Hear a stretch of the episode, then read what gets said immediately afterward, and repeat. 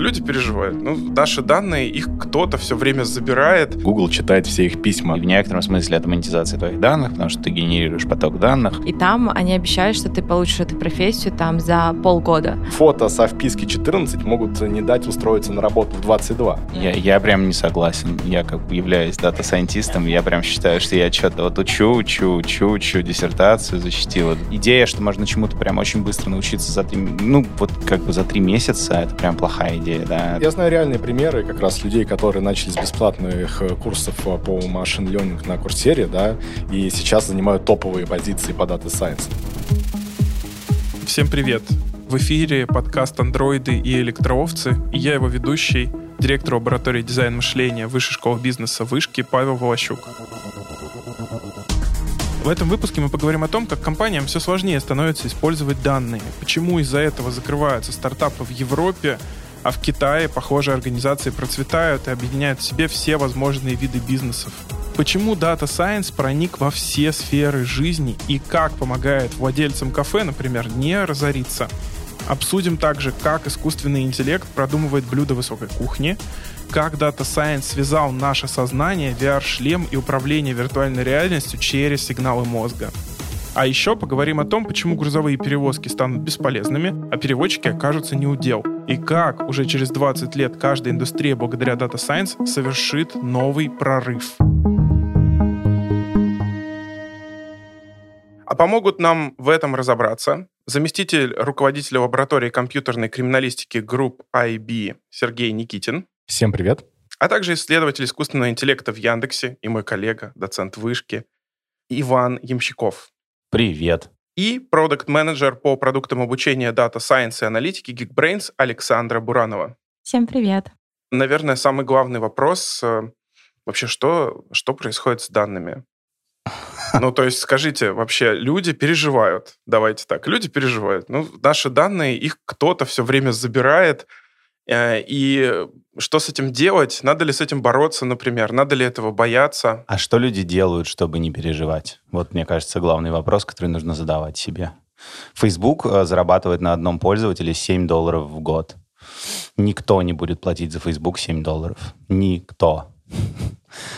как бы, что люди делают, кроме того, что переживают? Вот, мне кажется, вопрос, на который очень, ну, стоит ответить обществу в целом. Выходит прекрасный фильм, там на Netflix недавно вышел фильм, э, называется Social Dilemma, да, там про то, как машинное обучение используется экономикой внимания. Вообще есть такая штука, экономика внимания, типа, да, вот мы сейчас участвуем в экономике внимания, мы конкурируем, значит, за время, которое наш слушатель сейчас, не знаю, там, ну, наверное, кто-то бежит на беговой дорожке, ему, в принципе, делать нечего, да, но он мог, там, не знаю, что-нибудь другое послушать. Но, в принципе, люди очень довольны тем фактом, что они получают много ништяков бесплатно в обмен на какие-то данные. Они как бы абстрактно об этом волнуются, но всерьез, кажется, ничего не делают для того, чтобы что-то поменялось.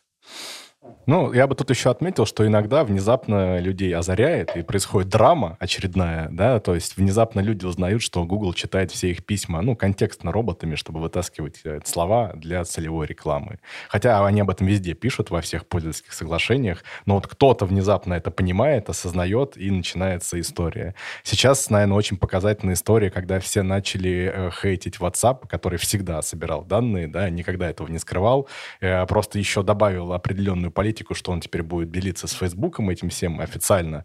Вот. И сразу началась э, драма, что все начали банить э, этот э, WhatsApp, не хотят соглашаться с новым лицензионным соглашением. И там сейчас торг идет, этап торга, да, то WhatsApp собирается заблокировать тех, кто не принят. Потом он разрешит только читать. Сейчас вроде бы даже и разрешит, может быть, что-то еще делать.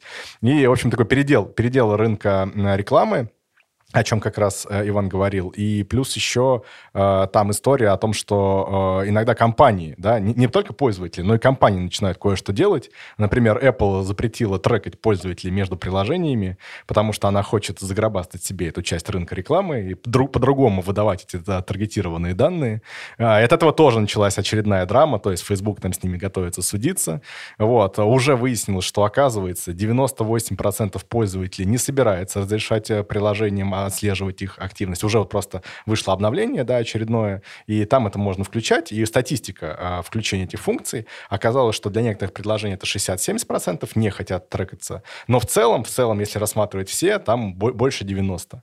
Вот, и э, это показывает о том, что люди, когда они осознают, что они собирают данные, то есть им очередной раз э, а, это показывают, они уже не очень-то хотят.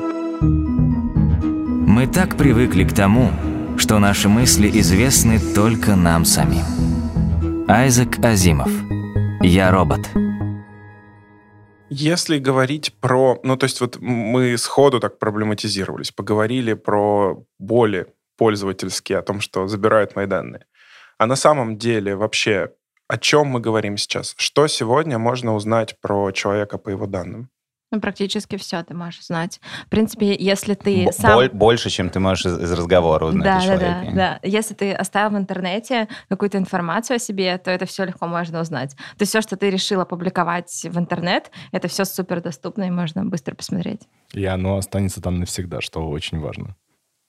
Вот, но на самом деле... В, в отличие от вас.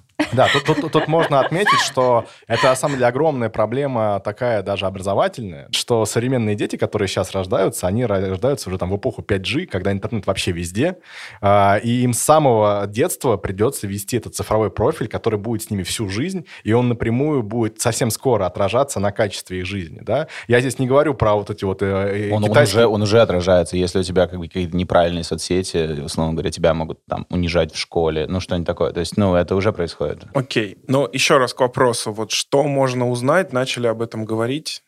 Сергей. Да, а, собственно, э, я как раз начал говорить о том, что очень важно этот профиль правильно поддерживать всю жизнь, потому что он будет преследовать нас, а, и преследовать детей, да, и а, ничего нельзя удалить из интернета. И совсем скоро решение о приеме на работу, да, будет, э, оно и сейчас уже так происходит, но это будет еще более автоматизировано и более комплексно и прочее приниматься. И, грубо говоря, фото со вписки 14 могут не дать устроиться на работу в 22.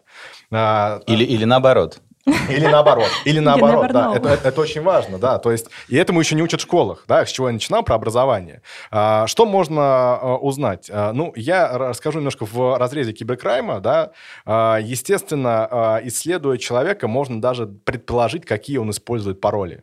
А, банально все слышали про миллионы утечек, да, когда утекает эта связка логин и пароль. Ну, по почте и пароль, если быть точным. А, как вообще это работает? Приложим, вы зарегистрировались на форуме э, любителей котиков или там, не знаю, вкусной еды. А, потом этот форум проломили, ну, потому что он там никто, да, его не обновлял, ничего, и оттуда украли эту связку, логин и пароль. Злоумышленники сразу попробуют эту связку применить на все ваши соцсети, вообще на все аккаунты, которые только можно. Если вы используете один и тот же пароль, где-то у них будет успех. Но даже просто просто зная пароль, да, как человек его генерирует, очень часто можно догадаться, да, про другие пароли. Э, это вот всего лишь ма- малень- маленькая часть, да, того, что можно узнать о нас, о чем мы не задумываемся, э, что мы где-то оставляем. Ну, а если говорить про другой киберкрайм, и даже не киберкрайм, сейчас огромное количество классических преступлений срослось с IT-отраслью, и банально, даже э, есть домушники, да, осуществляют квартирные кражи, которые мониторят инстаграмчик и ждут, когда вы улетите на наконец, э, в Доминикану. Вот. Ну, естественно, это для специальных квартир, где есть что выносить. А, или есть а, люди, которые угоняют машины, и э, у них бывают уникальные заказы, и они также отслеживают по геометкам, где фотки какой-нибудь крутой, крутой эксклюзивной тачки, чтобы было понятно, где ее угонять. Вопрос, который я ставлю, очень прост. Почему конфиденциальность нашей личной информации в интернете должна отличаться от конфиденциальности того, что мы храним в ящике стола. Не может быть никакой разницы между цифровой информацией и информацией физической. Но США и многие другие страны стремятся эту разницу узаконить. Эдвард Сноуден, бывший сотрудник Агентства национальной безопасности США. Можно ли ограничить ну, какое-то знание о себе? Вот я приведу пример. У меня, у меня есть мой коллега, мой сотрудник, э, и он мне как-то сказал, что, слушай, я не буду никогда сдавать биометрию, например. Я у него спросил, почему ты не хочешь сдавать биометрию, ведь это же удобно. И он сказал, ну, там, взглядом платить и все такое. Он сказал, что вот я там могу потенциально удалить какие-то свои цифровые следы где-то, если заморочусь очень сильно на этот счет. А вот ну, лицо, там, биометрия, она, она всегда такая, как есть. То есть ее через, там, через VPN не спрячешь, условно. Вот есть в этом какая-то логика, он прав, и, или если он не прав, есть ли какие-то меры там базовые, которые могут людям, которым некомфортно сегодня, помочь как-то свои данные спрятать? А, ну, смотрите, а, тут я бы отметил сразу две вещи. Первое, биометрия действительно присуща нам, мы не можем ее удалить. И сразу можно вспомнить, э, есть э, история о том, как министр обороны Германии, она выступала, и человек пришел с камерой очень высокого разрешения, с телевиком, и он сфоткал ее большой палец. Это пресс-конференция была официальная. Вот. И он потом восстановил отпечаток ее пальца и всем его выложил. Типа, любой может это сделать. И именно поэтому биометрия должна использоваться как некий дополнительный фактор. Да, это никогда не должно быть быть основной фактор. Вот, потому что она всегда с нами, ее легко похитить, ее легко использовать, можно всегда забрать там стакан, из которого я пил, можно мои фотографии восстановить, даже сделать несколько фото стерео, да, чтобы восстановить 3D-структуру э, лица. Ну, условно говоря, типа, если э, твой друг э, бывает где-то, где бывают веб-камеры, через некоторое время при желании его биометрия будет сдана. как бы давай сформулируем это так. И как бы его нежелание качественно сдавать свою биометрию в том месте, где ее осознанно как-то собирают, ну, оно такое. Это, это примерно как на зло бабушки уши отморожены. Ну, то есть, типа, можно это сделать. Как мне можно заработать на данных, в том числе на данных о себе? И можно ли?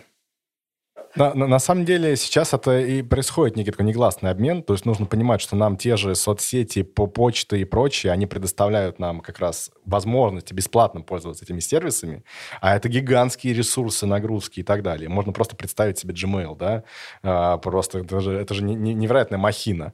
А, и, и там тот же Google Drive, да, а, в обмен как раз на наши данные. То есть это такая негласная сделка. Но чтобы прямо продавать их, а, как раз Иван отлично сказал, что монетизация пользователей пользователей там очень небольшая, да, и, ну, еще и платить им, то есть предоставить бесплатно доступ, еще и платить им, ну, это достаточно абсурдно. Вот, поэтому по пока, пока что я вот в эти истории не очень верю, да, возможно, возможно, если будет какой-то именно прорыв на а, рынке digital рекламы, то есть э, э, целевая реклама станет настолько целевой, что люди будут на нее намного охотнее откликаться, и это поднимет весь рынок, возможно, уже можно будет говорить о каких-то таких продажах, но пока что это все происходит без, без участия. Ну, есть несколько концепций социальных сетей, которые говорят, что они платят тебе за контент, условно говоря. И есть довольно много всяких историй про то, как социальные, в первую очередь, сети контент-мейкерам платят, да. И в некотором смысле это монетизация твоих данных, потому что ты генерируешь поток данных, делишься этим потоком с другими людьми и на этом зарабатываешь. Но именно личные данные монетизируются единственным образом пока по модели экономики внимания. И как бы но это, в принципе, мне кажется, такая... Я прям убежден, что если людям действительно она не нравится, то от нее можно отказаться там типа за пару лет, э, потому что все примерно поняли, какую пользу им дают разного рода сервисы, и просто привыкнуть платить за то, что ты получаешь без того, чтобы тебя монетизировали рекламой, но это прям несложно. Это примерно то же, что с рынком музыки произошло, когда появился стриминг. Через несколько, ну, как бы через некоторое время, э, вернее, даже не стриминг, а именно продажи музыки онлайн. А вот когда появился стриминг, это был как бы такой откат обратно к этой экономике внимания, когда как бы ты будешь пользоваться музыкой бесплатно, но как бы реклама тебе давай. Вот. И тот же самый пример Spotify или там Apple Music, на который люди подписываются, или Яндекс Музыки, на который типа ты подписался и все, не слушаешь ты никакой рекламы. Это прям хорошие, здоровые примеры. Вспоминается сразу вот эта цитата, надеюсь, я ее правильно воспроизвожу, что если ты не платишь за продукт, то ты продукт. Ну да, да, конечно. И пока мы говорим о будущем информации, ее хранении и разного рода перспективах, которые с этим связаны, мы рассуждаем о том, какую пользу приносят массивы данных. Дата-специалисты важны, чтобы предотвращать ошибки, даже до этапа расчета. И это работает в самых-самых разных сферах. Мы поговорили уже, что, кажется, это работает повсюду. И в ритейле данные — это не только автоматизированные кассы, оплата одним взглядом, приложение. Это еще и о расчете предпочтений людей, о том, чтобы предугадать, что им реально нужно, и при этом сразу же это оцифровать. Говорит Тигран Саркисов, директор по управлению данными X5 Group. Торговля, наверное, одна из самых древнейших профессий на планете. И когда еще даже не было никаких, да, действительно, денег как таковой, тем не менее, торговля уже была. Но при этом торговля, наверное, самая динамичная отрасль. И чтобы быть э, в этой отрасли самыми эффективными, отрасль постоянно совершенствуется. Появляются данные, аналитика, роботы, роботизация, принятие решений на основании данных. И вот все идет в эту область. Задача быть фактически быстрее, выше, сильнее, эффективнее и мы не исключение, мы тоже работаем в эту сторону, как компания. В цифровой академии X5 Group на курс по аналитике данных могут попасть и сотрудники компании, кем бы они ни были, даже если они стоят за кассой, в общем, дерзайте. А еще и молодые внешние специалисты. Стажерами приходят студенты, например, в вышке, МФТИ, а затем становятся джуниорами, или приходят, например, выпускники Тверского госуниверситета. Ребята выходят не только на начальные позиции, но и на позиции медлов. Ритейл давно перестал быть просто группой каких-то маркетов, каких-то рынков. Это сфера, где нужны дата-специалисты, которых мы сегодня обсуждали. Искать и анализировать информацию, работать с большими данными, настраивать машинное обучение. Все это сегодня нужно в ритейле. И в этом смысле X5 дает возможности, ну а ими нужно просто воспользоваться. Попробуйте.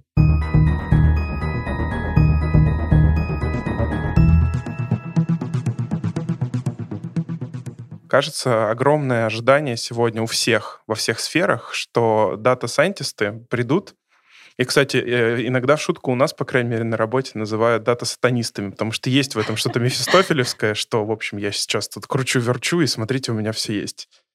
А вот у меня, наверное, такой вопрос. А какие перспективы у профессии? Эти ожидания оправданы? И, и что будет дальше? Сейчас э, вы не видите, но Иван надел капюшончик, чтобы, видимо, быть похожим на дата-станиста. Ну смотри, вакансии по Data Science растут просто каждый год, как на дрожжах э, по всему миру. Людей э, с профессией Data Science постоянно не хватает. Поэтому я думаю, что дата сайентисты, они будут востребованы еще очень-очень много лет. Это будет самая, одна из самых, считается, топовых востребованных профессий во всем мире. И там скиллы, которые нужны на самом деле, если человеку интересно, то их довольно легко получить. Там есть там пять базовых вещей, которые нужно знать, и просто ты берешь это и учишь. То есть это не супер сложно. То есть, мне кажется, миф уже... Я, я от... прям не согласен. Я как бы являюсь дата-сайентистом, я прям считаю, что я что-то вот учу, учу, учу, учу, диссертацию защитил, вот это все, и что-то... перфекционист. Да нет, ну просто... Дата-перфекционист. Ну, не знаю, мне кажется, что как раз э, идея, что можно чему-то прям очень быстро научиться за три, ну, вот как бы за три месяца, это прям плохая идея, да. Ну, это так, такая профессия, в которой уровень ответственности будет только расти, по мере как раз вот мы обсудили проникновение как бы э, тех или иных продуктов на основе данных в разные сферы жизни, и как бы, окей, ты можешь получить какой-то минимальный набор практических скиллов, ты можешь из коробки какую-нибудь модельку на питоне запустить, но это не делает тебя дата-сайентистом, а главное, что, ну, как бы это сильно э, как бы девальвирует. То есть, типа, люди ожидают реально каких-то решений, которые будут работать. А никто, в общем, не хочет, чтобы кто-то запустил что-то из коробки, оно как-то работало э, просто для того, чтобы было. Мне кажется, вот это, ну, проблема некоторая. Слушай, ну, я с тобой согласна про три месяца. Типа, за три месяца, конечно, это Unreal. Но, например, у нас программа по искусственному интеллекту, она идет 18 месяцев. Э, и, например, я делала анализ глобальных э, там, тех компаний. Э, есть там буткемпы, где люди учатся по 8-9 по часов, и там они обещают, что ты получишь эту профессию там за полгода. Мне кажется, что там, если человек там 8-9 часов э, инвестирует свои знания за полгода, это реально. Если это part-time история, то это, конечно, дольше по времени.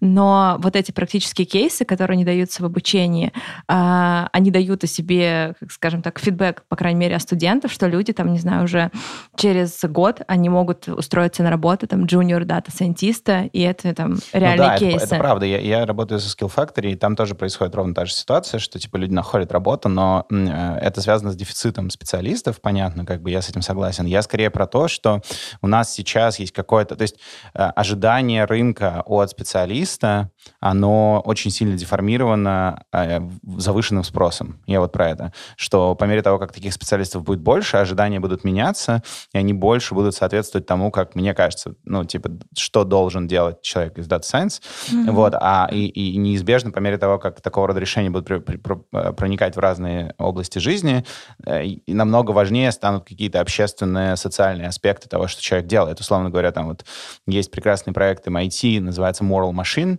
mm-hmm. где они, значит, собирают данные про то, кого сбивать в случае, если ты э, беспилотник с пассажиром, и другой человек переходит дорогу.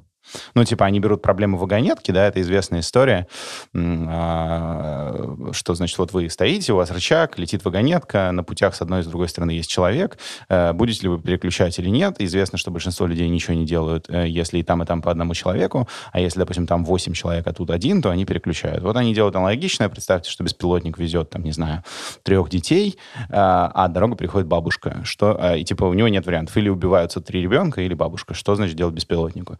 Самое прикольное с, с проблемой вагонетки, она в том, что есть такая байка, что когда какого-то железнодорожника, э, значит, про, про нее рассказали, а это известная философская проблема, да, он сказал, ну, блин, надо просто стрелку клинить. Типа у нас, э, ну, как бы, типа, просто клинишь стрелку, а вагонетка слетает, все на путях остаются живы, и там, и там, типа, это стандартная штука, нас этому, типа, в ПТУ учат. То есть, как бы, это тоже интересный факт, что, ну, когда люди придумывают модельную задачу с одной экспертизой, э, придумывают какую-то метафору, которая им кажется красивой, в действительности все может оказаться совсем не так. Из Data Science очень много таких примеров. Есть даже целая настольная игра, на самом деле, про вагонетку, где ты разных людей на пути ставишь, надо выиграть.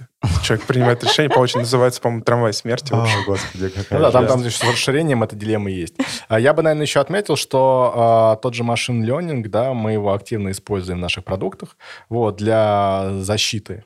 Вот, но именно каких-то атак, да, которые основывались бы э, пока что на Data Science и Machine Learning, я не встречал. Но, в принципе, э, учитывая доходы киберпреступников, да, современные, особенно с этой эпидемией шифровальщиков и выкупами в десятки миллионов долларов, я уверен, что скоро это прикрутит и киберкрайму. Вот, и это, наверное, отдельный вызов. Да, сделают квантовые компьютеры, и придет всей вашей, всего вашему шифрованию кирдык. Есть и квантовая криптография. Да, это правда. Мы тонем в информации, при этом нам остро недостает мудрости. Миром впредь будут управлять синтезаторы. Люди, обобщающие нужную информацию в нужное время, критически оценивающие ее и принимающие мудрые решения. Эдвард Уилсон, биолог. Я вот помню сам, когда я первый раз э, впечатлился там несколько лет назад, когда мне кто-то из дата-сайентистов Сбера рассказывал, что они могут, например, предсказать, видя данные, разориться ли через несколько месяцев кафе. Ну, то есть они там анализируют чеки, смотрят, что если у тебя чеки повторяются, то, скорее всего, ты не разоришься. Ну, то есть, что мы действительно... Сам владелец, он может, у него может быть полное кафе при этом. То есть ты ну, сидишь, понятно. выглядит как круто, но, но мы знаем, что у него этот чек один раз происходит. То есть все сходили на районе, посмотрели это кафе, и больше не придут, скорее всего. Вот есть ли у вас тоже какие-то, может быть, впечатляющие штуки, которые бы нашим слушателям помогли осознать вообще, как происходит э, работа дата-сайентиста, как она влияет на жизнь вокруг? О, прям такой вопрос сложный. Ну, типа, в какой области хотя бы, может, мы как-то конкретизируем? Или... Ну, то есть, потому что она же везде сейчас. Ну, можно просто по какому-то одному примеру в любой области, которая меня, вот вас меня... впечатлил, может быть, последнее, что вас впечатлило. У меня в подкасте был Дима Евграфов, он один из основателей приложения Endelь. Они получили, они сделали коллабу с Grimes, это девушка Илона Маска, получили приложение года от Apple для Apple Watch. Они генерируют при помощи сетей э, музыку. Он, типа, подписал в свое время, они подписались с Universal, это был первый искусственный интеллект, подписавшийся с Universal на 10 альбомов. Вот. И, и он, среди прочего, рассказал такой факт, я прям очень удивился, удивился, что э, на спортивных... Я не думал об этом. На спортивных соревнованиях нельзя бежать в наушниках. Почему? Потому что доказано, что если ты бежишь под музыку, ты бежишь лучше. То есть, как бы, это прям, ну, медицинский факт. И вот они, допустим, делают э, приложение, э, нацеленное на то, чтобы там повышать фокусировку человека, повышать, сокращать время нужное, чтобы человек заснул. То есть какие-то такие базовые вещи, связанные с тем, как работает наш мозг. э, улучшаются за счет алгоритмов э, машинного обучения и, значит, там, генеративных алгоритмов там просто на базе анализа данных. Другой пример из этой же сферы, который меня очень прям я поражаюсь, это то, что, допустим, есть эксперименты с людьми, у которых расстройство аутического спектра, э, когда используется сложная комбинация, значит, там, data science, эм, э, э, МРТ и виртуальной реальности, когда на человека надевают шлем виртуальной реальности с датчиками, которые снимают сигналы активности коры головного мозга, используют эти сигналы коры головного мозга для того, чтобы синтезировать картинку внутри этой виртуальной реальности. Это типа условно там, не знаю, костер, горящий на пляже. Это как бы генеративный э, костер, и его интенсивность пропорциональна интенсивности тех областей мозга, которые связаны с определенными расстройствами аутического спектра. И человеку предлагается силой мысли тушить огонь. То есть он, сидит, э, типа, ребенок сидит в VR, и силой мысли пытается, значит, э, тушить огонь, и за счет наличия обратной связи, которая работает в реальном времени благодаря алгоритмам анализа данных, он может реально отстраивать и как бы улучшать Э, значит, какие-то вещи, связанные с активностью коры своего головного мозга. По-моему, это как бы отвал башки во всех я, смыслах я, я, я абсолютно согласен. А я, наверное, добавлю э, такая достаточно бытовая уже вещь. Это различные дипфейки, связанные с подделкой голоса и лица, да, на основе всех тех же нейронных сетей и обучения машинного. А, и а, это все очень сильно прогрессирует. А в купе с подменой номеров, да, можно эмулировать голос там кого угодно. Опять же, возвращаясь к сбору биометрии, да. Вот. И эта штука, она однозначно опасна, а качество с каждым годом только повышается. Вот. Совсем скоро, то есть уже сейчас можно... Огромно... Уже сейчас не факт, что мы здесь разговариваем разговариваем. Да, да, да. Да, особенно если мы до этого много наговорили как-то публично, да, есть много записей, легко синтезировать голос человека с особенностями речи. А, и уже есть куча роликов, когда там политиков подставляют порноактерам. Вот, и... И наоборот. И, и, и, и наоборот. Там, там не очень много записей речи. Вот, и да, это, это большая проблема, это точно будет использоваться в мошенничествах, да, в купе с подделкой номеров и так далее. Окей. Блин, а знаете, что, про что хотела сказать? Мы просто очень много говорим про Data Science, Machine Learning, но overall хочется сказать, что на самом деле ребята просто берут таблички, применяют какую-то часть кода, и получается какая-то классная вещь. И эту классную вещь можно сделать в любой индустрии, с любыми данными, и вот эти практические истории, их на самом деле просто сотни тысяч уже сейчас по миру, но то, что меня последнее впечатлило, это я пришла в ресторан, и в ресторане были блюда из меню, которые были сделаны на основе искусственного интеллекта. То есть, на самом деле, тоже, как это было сделано. Шеф-повар э, известного ресторана собрал ручками рецепты, и потом на основе искусственного интеллекта э, искусственный интеллект взял и сам э, создал блюдо. И вот у них сейчас в меню там есть 3-4 блюда, и они пользуются спросом. И это в Москве, и ты такой, блин, вау, и даже здесь. Информация и знания. Две валюты, которые никогда не выходили из моды. Нил Гейман. Американские боги. Вот есть сейчас Data Science. Будут ли какие-то профессии, которые являются специализацией внутри Data Science? Как вот мы недавно разговаривали с архитекторами, там есть человек, который на ландшафтном на ландшафтной архитектуре специализируется, еще на чем-то.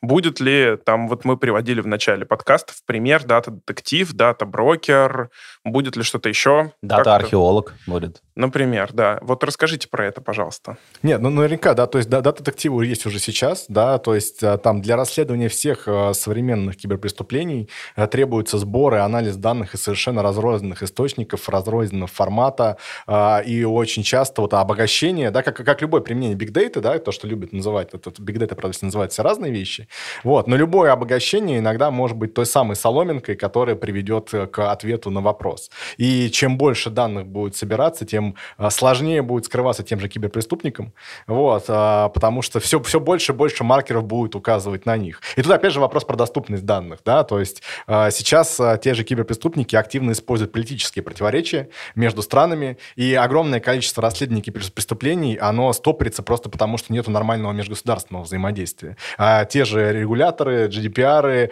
а, там а, политические разногласия, а, там побеги и прочее, прочее, а, э, это все отдельная проблема. Естественно, если бы все работали сообща, и был бы больше доступ к данным, а, хотя бы на уровне там межгосударственного какого-то регулирования, намного, огромное количество вещей можно было бы оптимизировать или решить.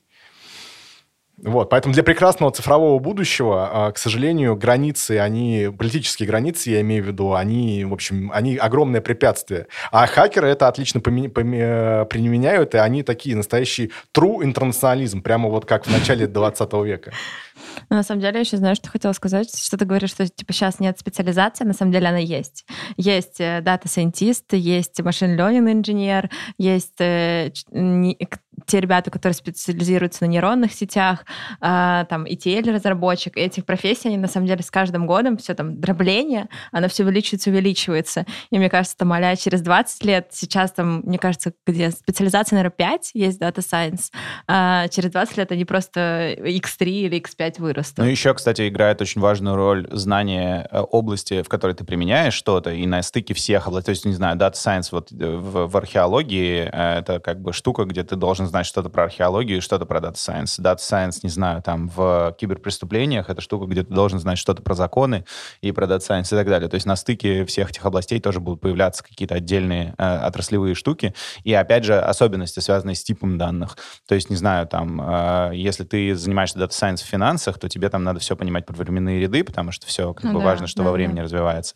А не знаю, если ты занимаешься картинками, то тебе надо все понимать, ну и так далее. То есть э, типы данных, область применения э, и, собственно, специфика того, что конкретно с этими данными ты делаешь. Делаешь ли ты э, прототип алгоритма, делаешь ли ты production-версию алгоритма, делаешь ли ты бэкэнд этого алгоритма. То есть вот по всем этим трем направлениям будет такое мозаика разных специальностей. Вот сразу возникает тогда вопрос. Если получается, что это такая междисциплинарная штука, и то же самое, например, журналистика. Часто про нее говорят, не ходи учиться на журналиста. Дата журналистика — это самая лучшая да. журналистика на свете. Самая лучшая журналистика. Вот не ходи учиться на журналиста, потому что, ну, это какая-то такая межфункци... междисциплинарная штука. Сходи лучше поучись в какой-то предметной области, а журналистом ты в ней сможешь стать потом.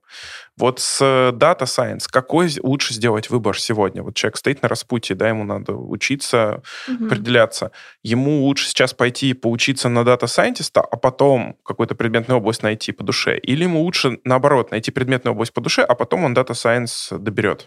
Слушай, давай я отвечу на этот вопрос. Э, у тебя всегда есть база в профессии, и если ты выбираешь core профессию Data Science, то тебе сначала нужно получить базу по Data Science, а дальше идти в предметную область. Потому что если, аля, ты будешь очень сильно сразу закапывать в предметную область, то, да, возможно, там на несколько уровней вперед тебе будет потом легче. Но если ты сразу выбираешь, что ты хочешь, там, не знаю, делать предиктивные models, то лучше пойти получить базу, она там, не знаю, длится, мне кажется, месяцев 10, этого будет достаточно. А дальше брать какую-то специализацию, например, в нейронные сети, или в машин ленинг, или там э, в NLP. Ну, Но нейронные есть... сети все-таки часть machine learning а, как бы, да. Ну, и NLP тоже часть Ну, типа, ну...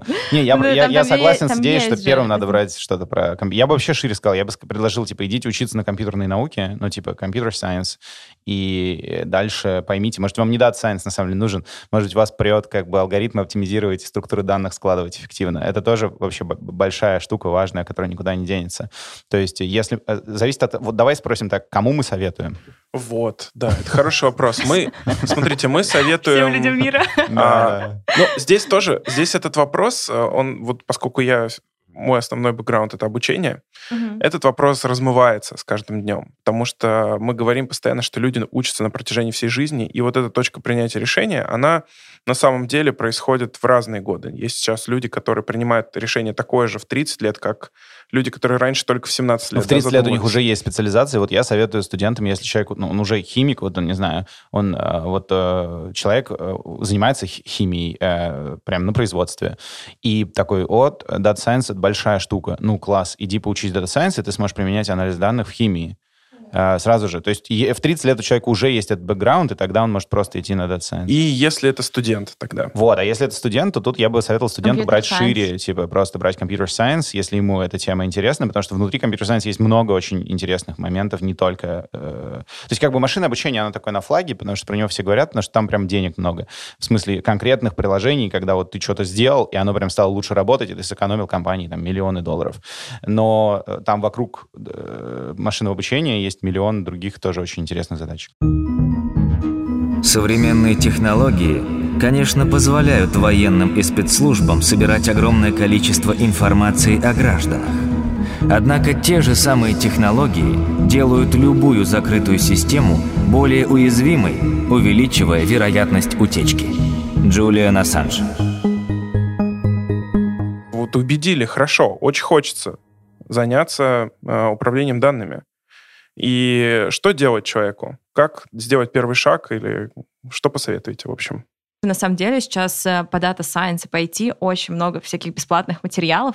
И я бы, наверное, как первый шаг рекомендовала бесплатные материалы посмотреть. Если ты прошел и тебя затягивает, и тебе интересно, ну тогда есть смысл покупать какой-то платный курс и там коммититься на долгую историю, потому что курсы это там чаще все равно там год где-то времени. Я, я знаю реальные примеры как раз людей, которые начали с бесплатных э, курсов э, по машин learning на курсере, да, и сейчас занимают топовые позиции по Data Science. Мне кажется, еще очень важный момент, что я вообще как-то, опять же, я не могу давать советы абстрактному сферическому слушателю в вакууме. Мне очень сложно, потому что я вижу э, там и студентов, которые ко мне приходят в вышки, и э, там, не знаю, у меня есть примеры э, коллег, с которыми я в Германии когда-то там вместе учился, работал, которые приходят там. У нас просто мой шеф, с которым я работал в Германии, он так известен тем, что он берет в аспирантуру довольно странных людей с не обязательно научным бэкграундом, но как бы с интересом определенной мотивацией. И я вот не понимаю, как вырастает там как понять по человеку, будет он хорошим ученым или нет. И я также не понимаю, как понять по человеку, будет ли он хорошим дата-сайентистом или нет.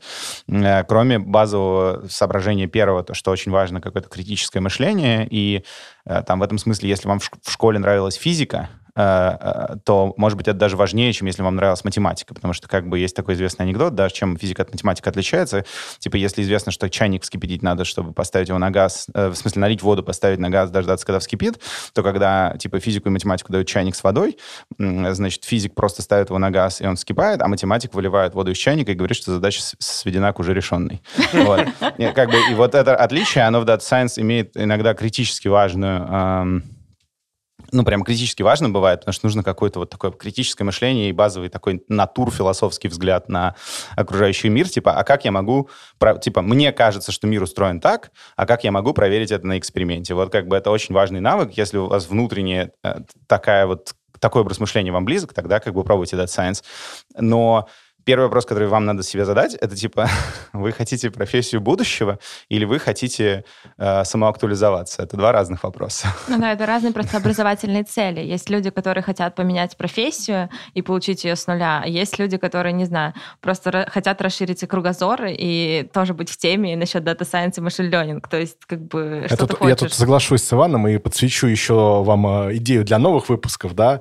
А, вообще, э, в целом, а, критическое мышление и научный подход подход, они э, важны, да, но это все-таки относится к точным наукам. А, и, например, э, есть сейчас современная профессия, называется threat человек, который по, угрозы, и он создает гипотезы научные и проверяет их. Это прям вот обычный научный подход. Сейчас много говорят про повышение уровня доступности разных ранее сложных штук, для более массового использования. О чем я говорю? Ну, например, там, верстать сайты в тильде можно, раньше нельзя было, да, там какие-то гипотезы можно проверять через э, no-code, да, там, без э, специального, спе прям серьезной специальной подготовки. Там нужна некоторая, но несравнимая.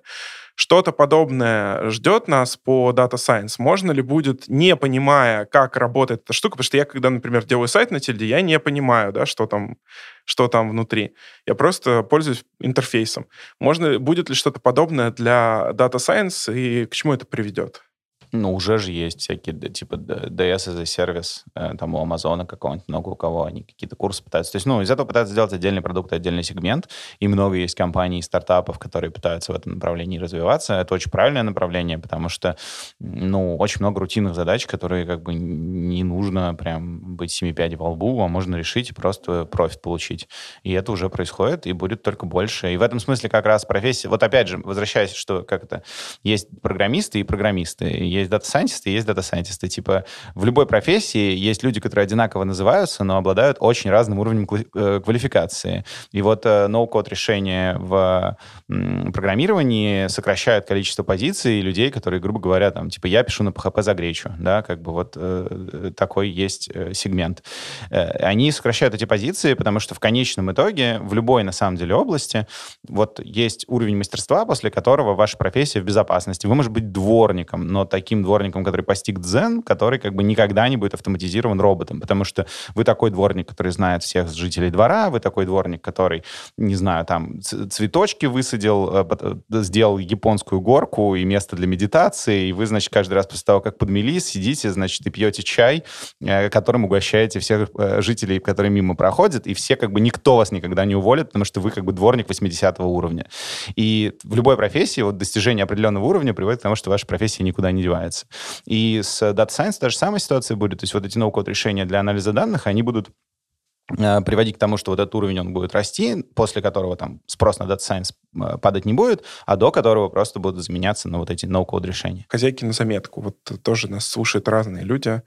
Э, и часть этих людей, они подумали, подумали, и, в общем, они не, не сейчас, наверное, не готовы там думать о Э, профессии дата-сайентиста, но они, наверное, готовы подумать и воспринять какие-то советы про личные данные и как ими управлять. Вот посоветуйте что-то напоследок. Ну, вот э, возвращаясь, опять же, к началу разговора, э, всегда рекомендую задуматься о том, что если вы ведете какие-то публичные соцсети, э, можно иметь два профиля. Да? То есть один только для друзей, где вы постите все, что угодно, особо не задумываясь.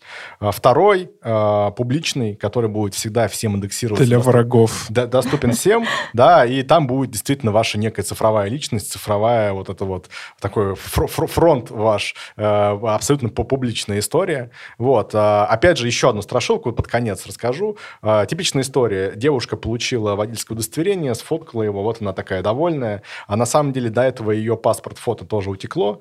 А, и а, с помощью несложных преобразований на нее зарегистрировали аккаунт каршеринга, потому что там нужно фото с правами и фото с паспортом. Вот. И она совершенно не знает, что под ее именем, ее данными каршеринг разводит закладки с наркотиками. Да? И у нее, возможно, огромные неприятности после этого. А это да. гипотетический случай абсолютно или реальный? Абсолютно реальный. Абсолютно а. реальный, да, абсолютно а. реальный.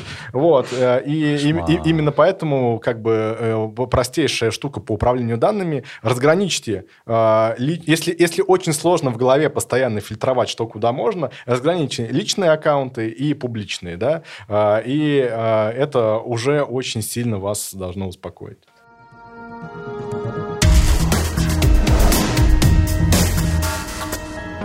Ну что, сегодня у нас получился отличный разговор про управление данными. И мы узнали, во-первых, что от дата-сайентистов не спрятаться и не скрыться. Все равно ваши данные найдут, и даже в Ашраме, в общем, от них не защититься со временем, они придут и туда. Но в этом есть и хорошая сторона. Управление данными позволяет раскрыть потенциал многих технологий и действительно продвинуться вперед, в том числе, например, в медицине и в кучу других сфер. Мы поговорили о том, что э, управление данными — это сквозной навык, и для того, чтобы действительно качественно это делать, нужна еще какая-то предметная область, в которой вы разбираетесь. Э, и еще мы поговорили о том, что когда-нибудь управление данными, в общем, либерализуется, перестанет быть таким мистическим и пугающим и сложным, станет более доступным для людей, как это произошло, например, с версткой сайтов.